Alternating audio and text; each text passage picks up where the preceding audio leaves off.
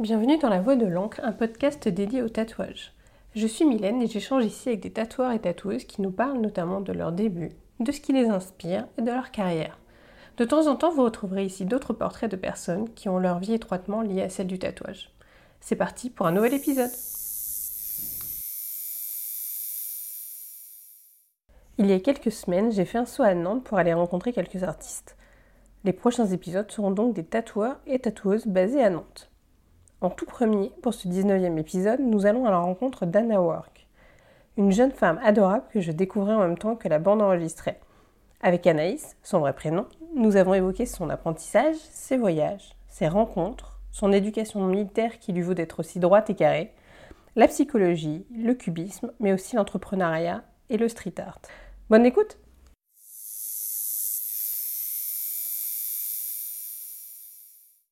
Bonjour Anna. Bonjour. Je suis ravie de te rencontrer. De même. Euh, alors, du coup, je vais te poser plein de questions pour te découvrir. Ouh là là. Euh, Est-ce que tu peux te présenter déjà? Alors, je m'appelle, mon vrai prénom c'est Anaïs, du coup, et non Anna.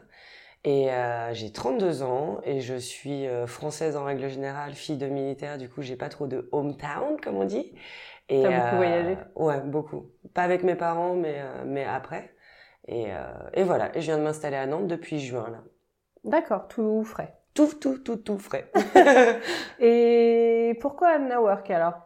Anna Work, euh... alors moi j'ai créé mon Instagram avant d'être tatoueuse, parce qu'avant j'étais graphiste et illustratrice, et euh, je bossais sur plein de projets, euh, je faisais même des collages dans la rue, enfin c'était un peu euh, varié. Ah c'est cool. Et, euh, et l'intérêt en fait c'est que je voulais juste montrer mon boulot.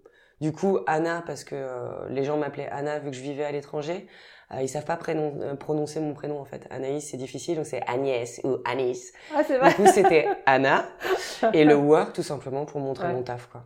D'accord. Et tu l'as gardé après quand t'as passé Bah le après cap, je me euh, suis fait bloquer du coup parce que en ayant beaucoup plus de followers Ouais. au fur et à mesure et quelques interviews et des trucs comme ça, bah, je me suis retrouvée complètement bloquée euh, avec ce nom. Oui, tu vas pas dropper le compte euh, pour repartir de Mais j'y zéro. pense souvent. Vrai ouais, mais bah oui parce que ça Après, il y a une logique. Ça... Bah, c'était quand même toi et ton travail artistique. C'est différent, mais il y a une logique.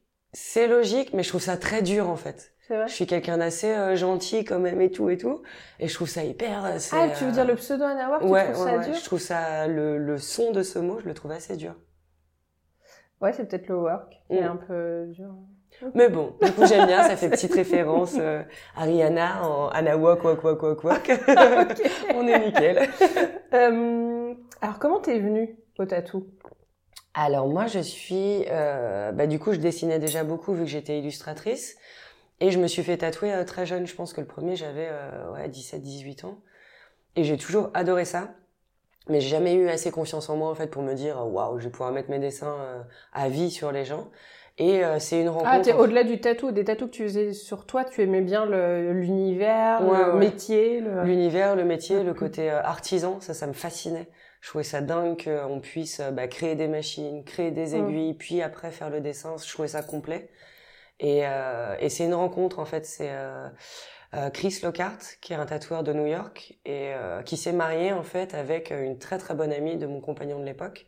Et quand on s'est rencontrés, ça a été euh, coup de foudre, et, euh, et c'est lui qui m'a un petit peu, euh, euh, on va dire, euh, détendu là-dessus. On était chez Justine, dans un petit resto à Paris, euh, rue Oberkampf, et il m'a fait dessiner Oui, sur la table, en fait. Très bon resto. il m'a fait dessiner sur un coin de nappe, et il m'a dit, mais c'est bon, en fait, tu sais euh, répondre à une commande comme ça, du tac au tac. Ah, genre, il t'a filé un challenge et... Et voilà. Et euh, parce qu'on en parlait beaucoup et je lui Mm. disais bah non mais moi je peux pas, t'es dingue et tout. Et euh, c'est une période en fait euh, charnière. De toute façon je crois pas au hasard hein, et, euh, et l'univers m'a amené Chris à ce moment-là. Et moi j'en pouvais plus du graphisme et. Euh, T'étais en agence? euh, non, j'étais euh, j'étais dans une espèce de boîte qui fait les trade shows euh, de mode. Du coup, euh, fashion, Paris, euh, et j'en pouvais plus quoi. Et, euh, et donc lui m'a beaucoup déstressé en fait euh, là-dessus. Et, et voilà, le lendemain, il arrivait chez moi avec une petite Mickey Sharp, une machine et Ah oui, t'as carrément mis le pied à l'étrier, quoi. ah oui, oui. Et il m'a tatoué dans mon salon. Il m'a dit qu'est-ce que tu veux? Je lui ai dit un corbeau. J'ai un corbeau sur l'épaule droite et puis c'était parti quoi. D'accord. Voilà. Et alors après, comment ça s'est passé après cette rencontre Comment et ce déblocage? Qu'est-ce que c'était quoi l'étape d'après pour toi? Euh, après, j'ai continué à bidouiller un peu toute seule. euh, chez moi sur les copains, vu que euh, j'étais avec beaucoup beaucoup de skateurs euh, L'intérêt, c'est qu'ils s'en foutent complètement. Tant qu'on peut les tatouer euh, gratos et qu'ils peuvent boire des bières, euh, c'est nickel. Ils sont contents. Donc j'ai eu beaucoup de viande en fait, euh, voilà directement quoi. Ils étaient pas très regardants, donc ça m'a beaucoup aidé. Les copains, ils... ça revient souvent. C'est impressionnant. les potes, ils ouais. sont toujours partants. les cobayes quoi.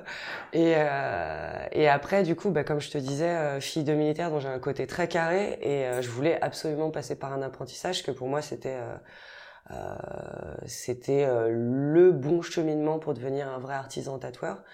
Et euh, du coup, j'ai cherché un tout petit peu à Paris. À cette époque-là, j'étais encore à Paris. Et j'ai eu beaucoup de petits...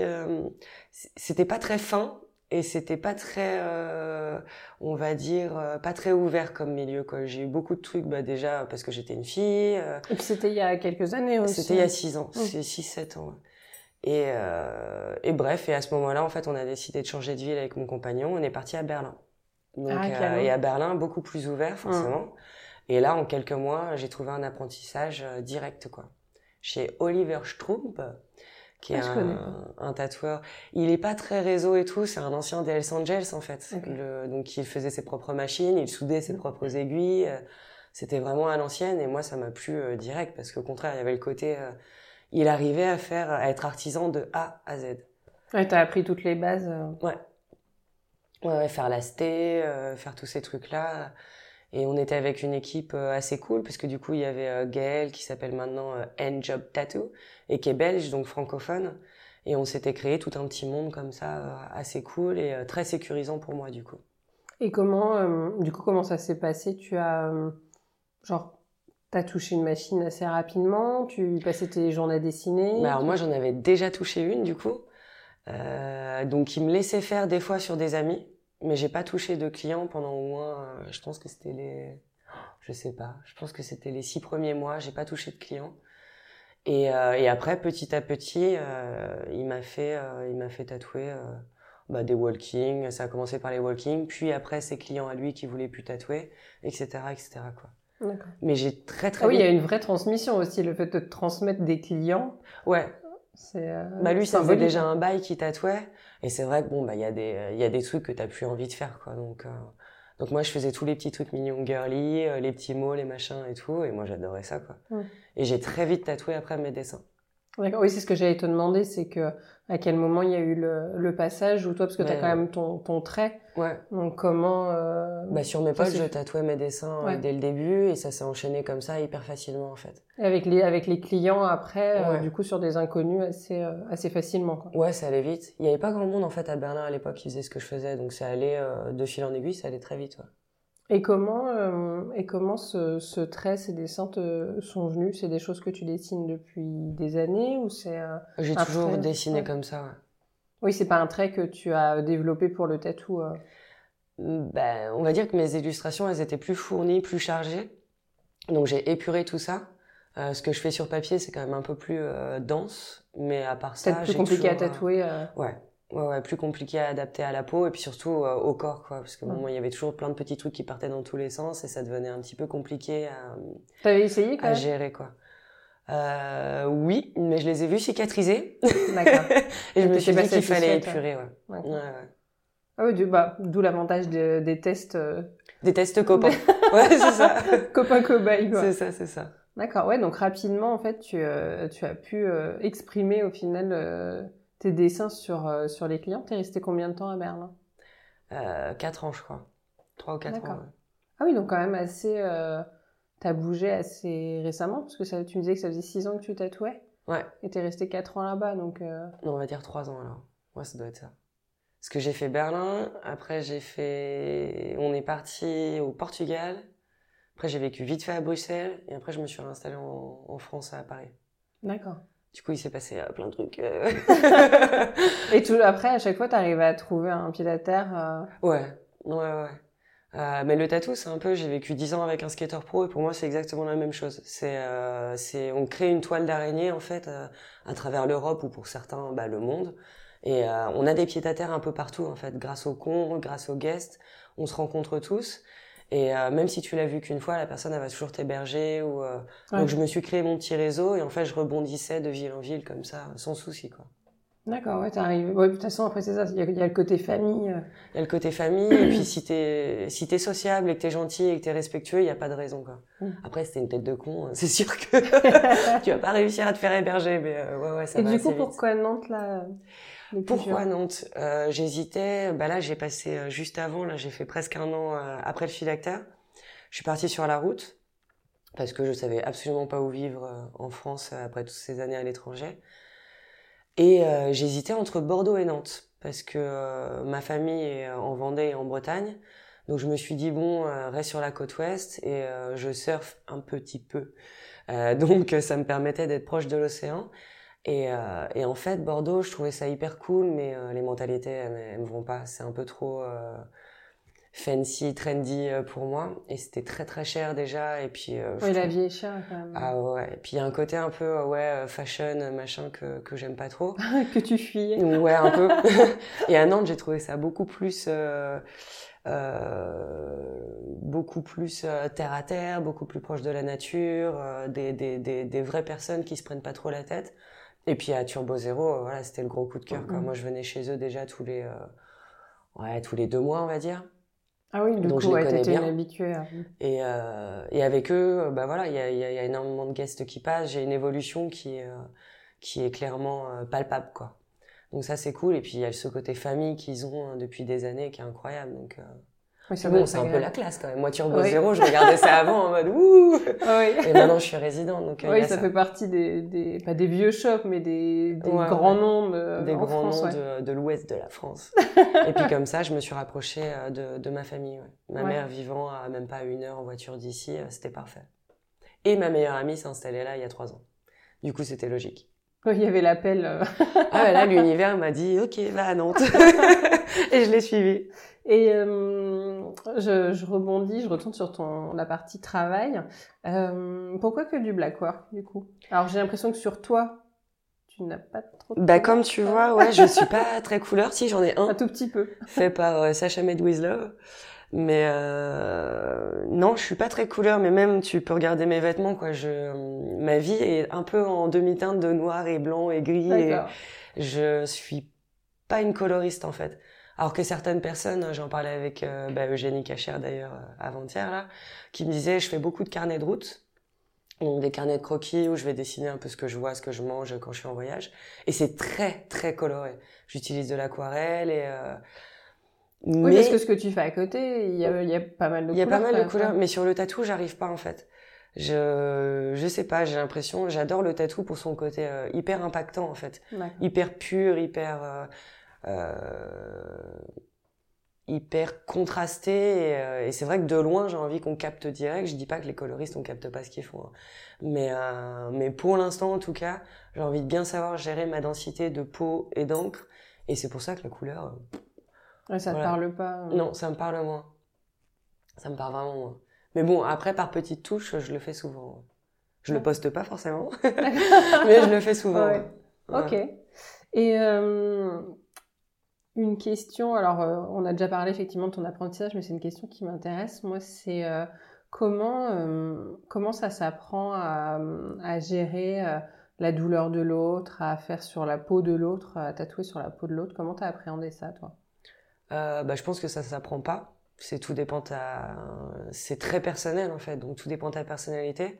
Moi, je sais que je suis euh, empathique, euh, 4000, euh, je suis un bisounours, donc euh, c'est très difficile pour moi. Ça a été la chose la plus difficile pour moi. De gérer euh, les gens, leurs douleurs et, euh, et tout ce qu'il y a à côté. Quoi. Les, euh, mes collègues se foutent des fois de ma gueule, ce qui m'appelle la psy, parce que je vais très vite rentrer dans l'intime et, euh, et leur laisser la porte ouverte s'ils veulent m'expliquer tout ce qui s'est passé et le pourquoi du comment ils font ce tatou. Quoi. Donc euh, ça me prend beaucoup d'énergie. Donc ça, j'essaye de plus en plus de... euh, bah, ouais, on va dire de, De me protéger. protéger, quoi. oui. Mm. Donc euh, après, moi, je suis une petite mystique, donc j'ai toutes mes pierres dans les poches et tout, etc. pour essayer de pas trop prendre leurs énergies. Mais c'est vrai que ça, pour moi, c'est le plus difficile. Quand quelqu'un a vraiment, vraiment mal, ça me, ça Ouais, me ça vide t'impacte, intérieurement, quoi. Et euh, donc on essaye de passer outre, hein, mais euh, mais c'est un peu compliqué, ouais. Ouais, je donc pense même que ça après des années de tatou, c'est encore quelque chose, toi, sur lequel tu travailles. euh, Ouais, ouais, ouais. Après, ça va de mieux en mieux. Et, euh, et tout dépend des gens. Il y a des gens où ça va pas du tout me toucher. Et il y a des gens où je vais être mais lessivée alors que le tatou m'a pris une demi-heure, mais ça va me lessiver tellement ils ont euh, ils ont déchargé sur moi quoi. D'accord. Mm. Ouais, il y a vraiment de toute façon ce, ce côté, euh, certains tatoueurs l'évoquent, ce côté quand même. Déjà, il y a un côté intime parce que le moment, euh, le moment avec le client, euh, souvent le client, il y a une symbolique dans le tatou ou quoi. Enfin, ça, Ah, la personne est très impactée par ça Mm. et et puis a envie d'en parler. Donc il y a des tatoueurs effectivement qui vont Ouais, mettre de la distance. euh, Puis il y a la peur, il y a la douleur, Ouais. il y a euh, le côté tactile. Moi, je sais que je suis pas tactile à la base. Ça, par exemple, Ah je oui, me bats là-dessus. Ouais, ouais. Ah la vache, et tu touches des gens tout le temps. Et je touche, mais c'est mon, dans mon taf, c'est pas pareil du coup. D'accord. Mais, euh, mais c'est, ouais, c'est une Parce thérapie que là, c'est de la- autant pour eux que en pour plus, nous. c'est peau à peau, quoi. Ah oui, Donc, complètement. euh, Mais je pense qu'il y a un côté vraiment thérapie autant pour eux que pour nous. D'accord. Pardon, parce que tu, pour eux, tu, euh, bah, tu changes ton corps, donc tu prends possession de ton corps, etc. La plupart des tatous, certains sont décoratifs, mais euh, il y a quand même, je pense, 70-80% des tatous, il y a vraiment un sens derrière. Et euh, moi, je vois vraiment ça comme ça, quoi. On choisit son tatoueur et on essaye avec lui, en fait, de, de traduire tout ça. Mm. Et euh, pour moi, il y a vraiment une dimension ouais, psychologique, quoi. Il y a beaucoup de tribus à l'ancienne, le tatou, c'était... c'était euh, c'était une thérapie enfin c'était médical quoi Ouais, et puis des rites, euh, des Ouais. rites de des passage. rites de des- passage etc etc après euh, je dis pas du tout que mes tatous ont tous un sens incroyable il y en a beaucoup c'est que de la déco mais euh, mais je pense que ça passe quand même par une dimension psychologique qui est très forte quoi. Et du coup, tu as beaucoup de commandes? Comment Ouais. ça se passe euh ouais ouais Tu proposes des flashs aussi? Je pense que ça doit être euh, peut-être pas 50-50 je pense que je dois avoir 60% de commandes euh, 40% de flash ouais D'accord. Les gens qui aiment ton univers et qui te demandent quelque chose en particulier. ouais ouais, ouais. C'est un challenge pour toi ou T'aimes bien ça ou Comment ça se... Comment tu ressens la, la chose, toi? Euh, j'ai toujours travaillé comme ça en fait. Vu que j'étais graphiste avant, j'ai été habituée à avoir des briefs. Donc les gens me briefent et à partir de ce moment-là, moi je développe quoi. Et c'est drôle de, c'est drôle de retranscrire avec les termes euh, euh, genre d'entreprise. Ouais. C'est genre je reçois le brief du client, je m'exécute. Ah mais c'est C'est- exactement ça. Ouais.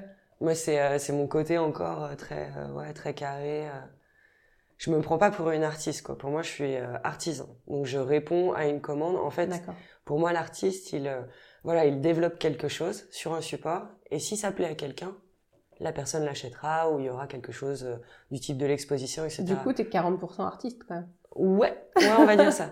Parce Ouais, que effectivement, il y a des gens qui vont venir. Alors que là, moi, j'ai quelqu'un Ouais. entre moi et ma création, en fait. Une peau, une personnalité, une envie. Ouais. Donc, euh, certes, oui, il y a de la créa, parce que Oui, oui. sinon j'arrêterais ce staff direct. Mais, Oui, c'est quand euh, même toi. Enfin, les- oui, ce que tu retranscris, même pour un- même avec un brief, c'est quand même toi. Ah oui, je euh, mets une partie de moi, de mes inspirations, de ce que j'ai vu, de ce que j'ai ressenti. euh, ouais. ouais, je rebondis justement. Quelles sont tes inspirations alors pour créer ton Ah, Dévoile-nous tout. Euh, mes inspi, euh, c'est vrai que moi j'ai un taf hyper graphique, donc euh, en classique, bah, il y aura tous les trucs cubistes, bah, comme Gumo, quoi. On se rejoint un peu dans cet univers euh, un peu euh, cubiste, décalé, euh, euh, hyper géométrique des formes. Mais après, euh, j'adore les peintres genre Egon Schiele, tous ces trucs-là, ça m'inspire beaucoup. Leur côté, euh, euh, comment dessiner les corps, euh, euh, hyper fin, etc. Euh, sinon, je m'inspire un peu de tout en fait, beaucoup de graphisme aussi. Donc euh, tout ce qui était, euh, bah, à l'époque, il y avait euh, le, la team de Hello Collective, euh, tous ces trucs-là. Moi, j'en étais hyper friande. Euh, et tout ce qui est bah, street art, parce que vu que j'en ai fait un peu, euh, voilà, les illustrateurs de rue, moi, ça m'a toujours euh, waouh. Ouais. Donc euh, c'est très très très très très très très varié quoi. Et, et donc tu disais que tu avais fait du, du street art, c'était, ça fait partie justement quand tu parlais de Anna Work avant Tattoo, c'était toute cette Ouais. partie-là? Ouais, ouais, à fond. Ouais, je dessinais sur des, des nappes en papier que j'allais coller dans la rue. C'est vrai, c'est Ouais. génial ça. Graffiti, ça j'en ai fait après. Et bah, d'ailleurs beaucoup avec Faustine. Faustique, pardon. Posting. Et euh, mais ça c'est venu après, ouais. D'accord. Et donc ton support, c'était donc la nappe en papier qu'après tu allais coller sur le mur. Ah mais les nappes en papier c'est magique. C'est ouf ça comme idée. c'est pas cher et en fait ça prend un peu la forme, vu que c'est un peu poreux, Ouais. ça va prendre la forme du mur. Donc c'est hyper intéressant en fait, ça se colle vraiment bien et euh, puis ça coûte pas cher parce qu'à l'époque, euh, voilà quoi. D'accord. Fallait pas acheter euh, trop cher un papier qui allait peut-être être décollé trois heures après quoi. Oui, ou même par la pluie ou. euh, Ouais. Et, euh, et donc, t'as acheté genre ton, ton mètre de, tes mètres de papier, tu faisais ça chez toi et après. euh, Ouais, ouais, dans le salon. tu et faisais tout. quoi, la peinture ou? Angle de Chine. D'accord. Angle de Chine et et après quand j'ai rencontré un pote à Paris qui était enfin il est pas architecte mais bref il avait une énorme machine qui est un traceur il me faisait mes dessins en fait il me les imprimait j'avais plus qu'à les découper et aller les coller D'accord. Ah, c'est canon ça. ça c'était cool Ouais. beaucoup moins chiant ouais. et euh, est-ce que ça te manque tout ça ou c'est des choses que tu fais encore euh, en parallèle? Euh, ça me manque beaucoup, beaucoup, beaucoup, beaucoup. Ouais. Mais là, le fait que j'ai passé autant de temps sur la route, j'avais bah, déjà aucun endroit pour pour créer. Et euh, Oui, il faut de et l'espace. je peux pas et- me ramener mon matos en fait avec euh, mon, euh, mon mon espèce de pinceau, tu vois, pour coller euh, la colle de papier peint. Mais c'est énorme, Mm. tous ces trucs-là. Mm. C'était un peu compliqué pour moi. Donc là, ça fait un peu euh, ouais un an que euh, je bosse beaucoup, mais tout ce qui est un peu projet perso, je les ai mis de côté. Donc là, maintenant, j'ai un appartement. Dire maintenant que t'es posé à Nantes. Ouais, ouais. Nantes euh, s'y prête euh, à ce Ah, genre complètement. de ce genre de d'art, ouais. Ouais, ouais, complètement. Plus que Bordeaux, d'ailleurs, qui est euh, une des villes, il y a énormément de graffiti, mais c'est la ville où il y a le plus gros budget pour enlever les graffitis. Ah, ouais, et puis je sais qu'à Bordeaux, c'était aussi pas mal concentré. euh, euh, cette halle qui est un peu en dehors du centre-ville, on avait fait un shooting là-bas. Et, euh, Ah, du- le projet Darwin Oui, c'est ça. Ouais. Et Ah, mais effectivement. j'en ai collé beaucoup au projet Darwin. Ouais, et bah, parce que effectivement, ça s'y prête, mais dans la ville, dans le centre-ville, c'est un peu bourgeois, donc Ah, c'est hyper tendu. C'est paradoxal parce que c'est une ville où ils ont le plus de commandes publiques, donc d'œuvres artistiques pour la rue, mais ils ont le plus vrai gros budget aussi pour détaguer. Donc, euh, ce paradoxe, moi, ça me... Alors qu'à Nantes, non. Nantes, euh, ça va s'y prêter euh, et ça va être cool. J'ai hâte. donc ça, ça fait partie de tes projets à venir. euh. Ouais, ça et reprendre les carnets de voyage à fond, euh, reprendre. J'avais créé un Instagram mais que j'ai pas du tout euh, euh, updaté ces derniers temps, mais euh, ouais, vraiment créer un petit monde aussi autour de ça parce que c'est le truc qui me fait le plus euh, plaisir quand je dessine. Non, pas le plus plaisir, mais où je suis le plus libre niveau création, c'est vraiment mes carnets de voyage. ouais. Donc en quoi ça consisterait? Donc tu fais tes carnets de voyage, puis tu les, tu les partagerais sur Insta, c'est ça? Ou- Ouais, les partager sur Insta avec mes, euh, mes photos, parce que je fais de l'argentique. Et Ah, chouette. euh, puis essayer de développer ça, on sait jamais quoi. Ça se trouve, un magazine de tourisme, à un moment, me demandera d'aller voyager pour lui. et ça, ça me plairait bien. ouais. D'accord. Donc là, tu te poses un peu à Nantes, mais euh, avec toujours l'objectif, l'envie de voyager, de bouger. euh. Ah ouais, moi je suis une gitane, mon premier déménagement, j'avais un mois, étant fille de militaire. Je suis née dans les cartons en fait. Et du coup, euh, c'est Très très symbolique et très compliqué. ma mère m'a toujours dit ça en fait. un petit bébé avec Ouais. la tête qui sort Elle m'a dit, on est revenu de, de la maternité et en fait, l'appartement, enfin la maison Était déjà, dessous, euh, ouais. était déjà emballée quoi. Donc on, on a calé un truc pour te longer dans un coin et en fait, euh, voilà quoi. Ta mère qui a préparé le déménagement enceinte. C'est ça. Quand t'es Euh, femme de bon. militaire, bon, j'imagine que tu t'y Et puis elle militaire aussi. D'accord. Ah oui. Donc euh, ils avaient, euh, ils avaient l'habitude. Donc c'est vrai que maintenant pour moi, euh, me poser à un endroit, c'est très compliqué quoi. J'ai Mm. toujours l'impression que l'herbe est plus verte ailleurs et que du coup je me dis bon, euh, qu'est-ce que j'ai pas encore fait quoi. Oui, donc tu poses tes bagages là, mais effectivement, aller Ouais. faire des collages même partout dans le monde entier. Ah bah avec grand plaisir. ah, Ouais, c'est puis aller, chouette. ouais. Aller rencontrer d'autres tatoueurs, aller tatouer d'autres personnes, c'est c'est chouette. T'as des projets là dans les mois à venir, justement? De voyage? Ouais, de, de choses que t'as programmées ou... Pour l'instant, non. Là, j'avoue que euh, je me calais sur euh, avoir un appartement, ce qui était pour moi un petit peu wouh, le nouveau truc. euh. De grandes personnes. Ouais, je suis adulte, j'ai commandé un canapé, incroyable. Ouais. Donc, c'était un ça peu fait. Je suis ça. rentrée dans un magasin de peinture il y a Ah quelques ouais. semaines. Et ah on non, mais là, moi, sent, j'ai passé un cap, c'est bon, quoi, je suis waouh. Et, euh, et après, bah, j'ai mes petits guests de Calais parce qu'avec Turbo Zero, euh, je- j'ai une semaine par mois où je vais guester. Donc là, je reviens de Barcelone chez les copains de 109. Et, euh, Oui, donc tu sais déjà que de toute façon, une semaine par mois, tu bouges. Ouais. Mm. Et là, je vais faire Bordeaux. On s'organise un petit, euh, un petit séjour tatou et ski organisé par Faustink à La Plagne en mars. Donc, on va voir tous les copains, ça va être drôle. Et, euh, et après, des voyages, ouais, je vais partir au Maroc, euh, mais je sais pas trop si je vais tatouer, parce qu'au Maroc, c'est un peu compliqué. Donc, euh, ouais, je vais voir. Mais l'année prochaine, je vais reprendre un petit peu la machine de guerre niveau voyage. Ok. Et pour revenir encore une fois sur la partie apprentissage, Est-ce qu'aujourd'hui, tu aurais un conseil, un regard sur justement sur la nouvelle génération qui, qui se lance des tips, tu sais, à confier sur la manière dont toi tu as vécu les choses et, et comment tu conseillerais à quelqu'un Oh là là, très très bonne question. Euh, là, je pense qu'il n'y a plus de règles en fait. C'est euh, c'est plus normé comme ça l'a été avant, où il fallait vraiment, comme je te disais juste avant qu'on qu'on commence. Euh, pour moi, le tatou, c'était vraiment comme les compagnons du devoir. Quoi. On trouvait un maître, euh, un maître d'apprentissage, quoi, et on le suivait et il nous passait en fait tout son savoir euh, de façon orale et pratique.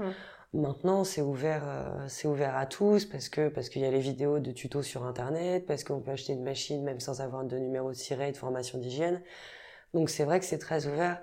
Euh, un conseil, c'est si on veut vraiment faire ça, euh, il faut tout donner quoi. Mais il faut pas le faire à moitié avec d'autres activités. C'est possible, mais si on veut vraiment devenir tatoueur, pour moi, il faut le faire vraiment à plein temps parce qu'il y a tellement de paramètres entre le côté technique des machines, entre la gestion des clients, entre la gestion des dessins. C'est vraiment quelque chose de très, euh, de très complet. Et pour moi, il faut se mettre à fond hmm. pour, euh, pour vraiment y arriver. C'est vrai qu'il y a la partie art euh, à gérer, mais après, il y a la partie commerciale. Faut savoir se mettre en valeur, faut, faut savoir, parler aux clients. Gérer ses mails. D'ailleurs, ça, je suis nulle. Désolée à tous mes clients pour ça. mais faut, ouais, faut, il y a toute la partie com que personne ne voit. Et, et c'est pour ça que tous les tatoueurs disent, ouais, désolé, je suis en retard sur les mails dans leur story c'est que c'est vraiment ça, c'est très très lourd. En fait. on, on, a des personnes pour une petite fleur de 10 cm, ils nous font une quinzaine de mails en fait, et c'est euh, pour nous c'est très lourd. Euh...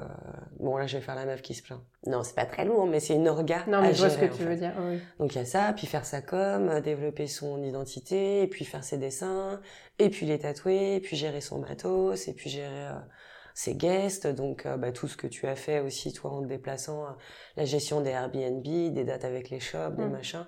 C'est pas un taf euh, où on rentre le soir en fait et tout, on, a tout oublié quoi. Bah c'est pas juste le moment où tu te poses sur ton siège avec tes gants et t'attrapes voilà. ta machine et que quelqu'un de magique a fait tout le reste autour. Quoi, Si on veut faire du tatou, c'est pas le côté je dessine et c'est trop fun, je suis rock et je fais des selfies et je mets mes gants et et, euh, et après, j'ai du cash et je vais payer des coups à tous mes potes, quoi. C'est euh, c'est un peu plus que ça. Ça, c'est la version Instagram. Ça, c'est la version Instagram, voilà. Et c'est vrai qu'on s'en rend pas compte. Et, et c'est hyper ça, intéressant, ouais, ce que tu de, dis. Euh... de choses, quoi. Mm.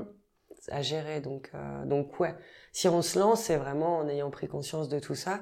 Et après, moi, je suis, euh, je suis ouverte à toute nouvelle personne. Je trouve ça trop cool et, mm et voilà quoi. Après, je peux pas prendre d'apprentissage. J'ai eu des petits euh, mails de personnes qui, euh, qui ah, demandent. Ah, on t'a demandé. Ouais, ouais c'est genre deux ou trois personnes max. Hein. Mais euh, moi, je me sens pas en tout cas encore euh, capable de, de transmettre à quelqu'un quoi. Oui, puis tu bouges aussi pas mal, donc. Oui, puis en l'occurrence là, avec Turbo Zero. C'est c'est une décision qui est commune. Si on mm. prend un apprenti, ça sera l'apprenti du shop. Ah, il n'y a pas d'apprenti pour l'instant au shop. Non, là il y a Victor Pastier qui nous a quittés pour faire le tour du monde et euh, c'est chouette ça. Ouais, ouais, ouais. et qui était le dernier apprenti en date, qui est passé pro déjà depuis euh, quelques années, hein, parce que Victor il est plus apprenti depuis longtemps. Mais euh, mais c'est vrai que voilà, d'un d'un commun accord entre l'équipe, euh, là pour l'instant il y aura pas d'apprenti. Oui, ça c'est une responsabilité quand même en fait. Ah, c'est une très très grosse responsabilité, et puis c'est beaucoup de temps quoi. Ouais, tu peux pas juste demander à la personne de rester assise à l'accueil et puis se démerder. C'est pas un, lab, un larbin un apprenti quoi. Il faut qu'il ait aussi du temps dégagé pour qu'il puisse dessiner, développer son style, pour qu'il puisse euh, bah, se poser à côté de nous, regarder, poser des questions. Et c'est vrai que si tous les tatoueurs du shop sont pas d'accord pour ça, voilà quoi, c'est un peu compliqué de le caler derrière un seul tatoueur alors que bah, il va falloir qu'il regarde le mec qui fait de la couleur, euh, le mec qui fait du dot, il faut qu'il soit complet. Enfin en tout cas ça c'est ma version à l'ancienne. Non non mais, je trouve ça enfin je trouve ça honorable aussi parce que je me dis tu peux pas effectivement dire OK je prends un apprenti et puis du coup c'est quelqu'un qui va se taper toutes les tâches que personne ne veut faire au shop et puis tu t'en fous si la personne elle grandit pas ou elle euh, elle évolue pas ou machin, c'est une responsabilité. La personne, elle a souvent mis sa vie en parenthèse pour ça. Ah ouais, totalement. C'est des gens qui ont mis euh, bah, pas une formation pour l'emploi de, de, côté. Exactement. ouais, t'es obligé de mettre de la thune de côté parce que t'es pas payé et puis c'est euh, beaucoup, beaucoup, beaucoup d'heures. Donc euh, c'est vrai que si tu lui donnes pas un peu la monnaie, enfin le voilà le si t'échanges pas un minimum avec cette personne, ça sert à rien quoi. Il y a beaucoup de mecs qui prennent des apprentis, voilà, pour faire le ménage et répondre au téléphone je suis d'accord qu'il y a cette contrepartie, certes. Oui. Et puis moi, je trouve ça bien aussi dans le sens où, bah, comme tu le disais tout à l'heure, tu apprends toutes les, toutes les facettes du métier aussi. Ah ouais, moi ça j'adore. Il y a un moment, il faut apprendre aussi à parler aux gens, à répondre aux questions des fois qui peuvent paraître idiotes, mais mm. qui rassurent les gens. Enfin. Ouais, pour moi, faut être faut apprendre à gérer ça. Quoi. Euh, mm. Faut apprendre aussi. Moi là, le, le manager du shop, euh, Benjamin, mais je, c'est incroyable de l'entendre toute la journée répéter les mêmes choses. Avec, grand calme. Avec grand calme, avec une extrême patience. Et, euh, et c'est dingue parce que c'est vrai que moi, j'aurais pas la patience de... Euh, je l'ai parce que bon, bah, forcément, j'ai des questions récurrentes avec mon type de tatou. Hein. Mais voilà, toute la journée, euh, c'est les mêmes questions avec des gens qui, euh, qui n'ont pas notre, euh, bah, notre façon d'apprendre les choses, qui n'ont pas forcément le vocabulaire, etc. etc. Donc c'est vrai que c'est bien qu'un apprenti passe par là aussi parce qu'il aura vu tout le panel de ce qui va lui arriver chaque jour pendant, j'espère, une vingtaine d'années, quoi. Donc bon, c'est pas mal comme ça. non, mais je trouve que c'est, quand on y réfléchit, je trouve c'est intéressant de, de brosser le fait que c'est un métier hyper complet et il faut savoir tout faire. Il ouais. faut savoir euh, dessiner, il faut savoir le retranscrire en tatou, il faut savoir parler aux gens, être un peu empathique, euh, se gérer sa com, euh, sa compta, son machin, c'est son organisation de voyage. Enfin, je me dis, c'est c'est vrai que c'est un boulot quand même hyper complet quoi. Ah ouais, on est une euh, micro-entreprise, euh, enfin ouais, on est avec tous les panels. on est une petite start-up quoi. T'es à, la fois ta stagiaire et, et ta chef d'entreprise quoi. Et ta femme de ménage. Parce que euh, Barberousse, quand j'ai commencé, il me disait souvent non mais oublie pas que le tatoueur c'est aussi une femme de ménage à plein temps quoi. Et c'est vrai que ouais, on passe. Il y a aussi le côté euh, moins glamour du tatoueur, donc on oublie le tatoueur d'Instagram. Et, euh, et, ouais, il y a le côté aussi, euh, bah, Nettoie tout nettoyer tout le temps, etc., etc. Quoi. ça, les fois, c'est moins glamour. ça et la compta, du coup, tout de suite, c'est tout de suite ah, bah, tout de suite, on descend dans l'estime des gens, hein, c'est sûr. Euh, bah écoute, Anaïs, je pense qu'on a fait le tour. C'était mhm. hyper intéressant. Merci pour ton, ton regard et, euh, et ton expérience. Bah, pas de souci, c'était un plaisir. Merci beaucoup. Merci.